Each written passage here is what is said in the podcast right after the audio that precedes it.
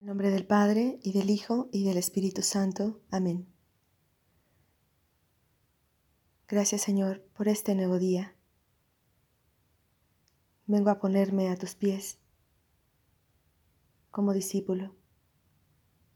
Quiero en esta mañana escuchar tu palabra, recibirla en mi corazón. Quiero ser tierra buena, donde lo que tú siembres dé mucho fruto. Habla, Señor, que tu siervo escucha. Espíritu Santo, Espíritu de amor,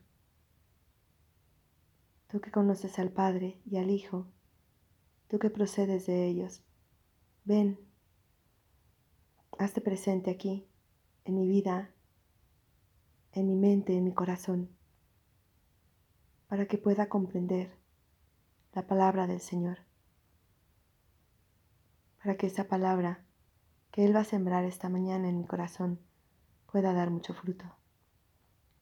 María, te consagro mi oración. Acompáñame. Hoy vamos a meditar en el Evangelio de Lucas, capítulo 13, versículos 18 al 21. En aquel tiempo Jesús dijo, ¿A qué se parece el reino de Dios? ¿Con qué podré compararlo? Se parece a la semilla de mostaza que un hombre sembró en su huerta. Creció y se convirtió en un arbusto grande y los pájaros anidaron en sus ramas. Y dijo de nuevo, ¿con qué podré comparar el reino de Dios? Con la levadura que una mujer mezcla con tres medidas de harina y que hace fermentar toda la masa. Palabra del Señor. Gloria a ti, Señor Jesús. Muchas veces el lenguaje de Jesús es muy difícil de comprender para nosotros. Y eso que Jesús utiliza parábolas que sean más sencillas para nuestro entendimiento. Sin embargo, no lo podemos comprender del todo. Ya los discípulos varias veces le pedían que, les explicara las palabras, las parábolas. Y es que el lenguaje de Dios para nosotros a veces es confuso, o muchas veces. No porque en sí sea confuso, sino porque nuestras mentes se han confundido con la erupción del pecado en el mundo. La mente del hombre se trastornó en cierta forma, su manera de ver, su manera de pensar. Si nos vamos al relato de Adán y Eva, vamos a ver que Dios había creado al hombre y a la mujer por amor. Dios era su, su gran bienhechor, su padre, les dio todo, absolutamente todo. Y cuando llega el pecado, el hombre se esconde de Dios. En lugar de verlo como un bienhechor, lo ve como una amenaza. Lo ve como alguien de quien se debe de defender. Eva, que había sido creada, como lo dice la Biblia, como una ayuda, una ayuda necesaria para el hombre, es quien lo hace caer. Y cuando Dios pide cuentas a Adán, Adán tenía que defender a Eva y sin embargo la acusa y le dice a Dios, si, si alguien es culpable es ella, si alguien hay que castigar es a ella.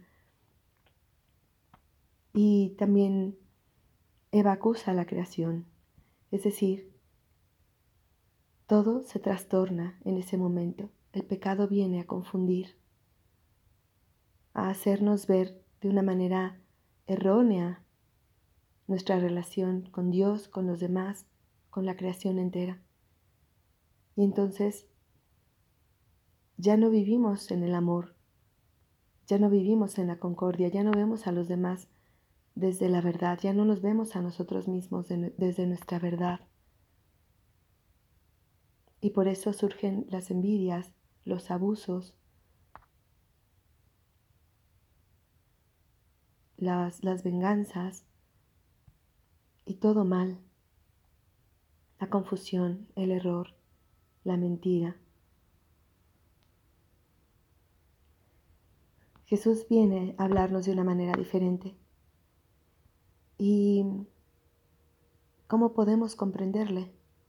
Pidiéndole que entre en nuestro corazón, que sane, que limpie, que purifique, que entre su verdad en nosotros. Jesús en esta parábola nos dice que el reino de los cielos es semejante a dos cosas. Primero a una semilla y segundo a una levadura. ¿Qué es el reino de los cielos? Muchos teólogos y padres de la iglesia han dado muchas respuestas acerca del reino. El reino es una nueva manera de pensar, el reino es una nueva manera de vivir, es un estilo de vida, etc. A mí me gusta mucho el pensar que el reino, como dice un teólogo, es Jesucristo. Es Cristo mismo que viene.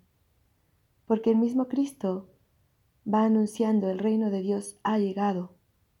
Anuncien que el reino de Dios ha llegado. ¿Y quién había llegado?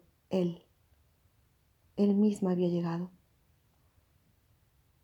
¿Qué es el reino? ¿Qué es ¿Qué es esa semilla? ¿Qué es esa levadura?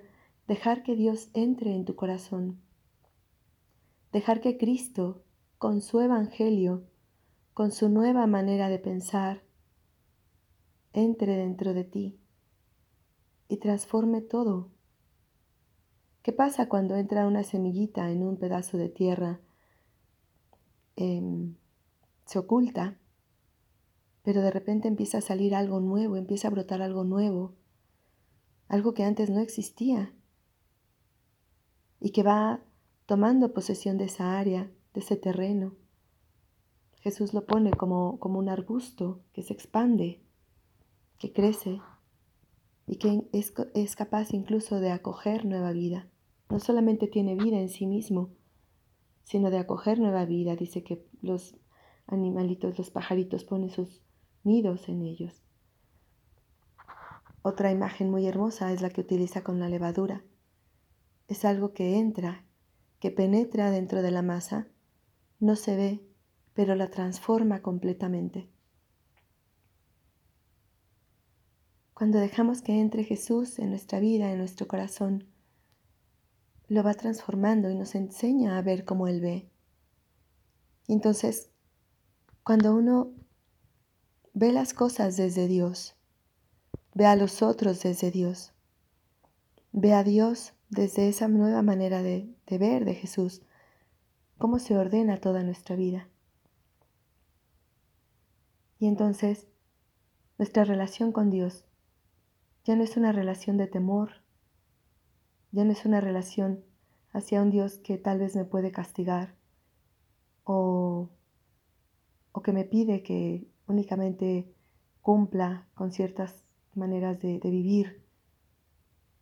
Me hace ver a Dios como Jesús lo ve, como un Padre que me ama, que busca mi bien, que está al pendiente de mí, que es providente, que es mi pastor, que hará que no me falte nada.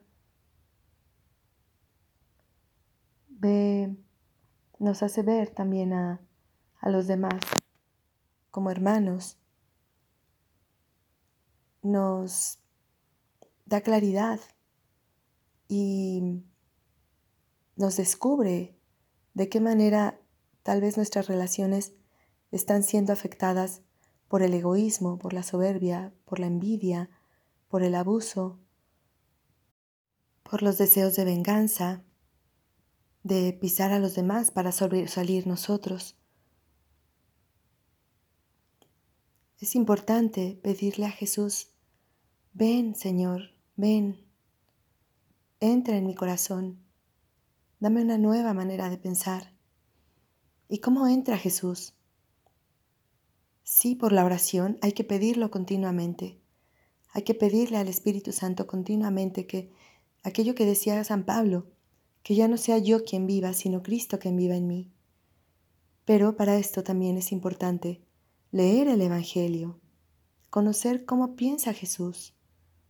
El Evangelio no únicamente, y también la palabra de Dios, toda la Sagrada Escritura, no únicamente nos da una sabiduría nueva, un conocimiento nuevo, sino que Dios entra dentro de nosotros y va transformando nuestro corazón, nuestra manera de pensar, de hablar, de amar. No somos nosotros únicamente quienes vamos cambiando, es Dios con esa fuerza interior, como la semilla, como la levadura, que va transformando todo. Hay que leer la palabra de Dios. Otra manera importante también es acercarnos a los sacramentos, porque ahí es tocar a Dios vivo, que entra en nuestro corazón a través de la Eucaristía, que sana nuestra confusión a través de, del sacramento de la reconciliación, el bautismo, todos los demás. Son, ya nos dan también esa fuerza donde Dios toma posesión de nosotros.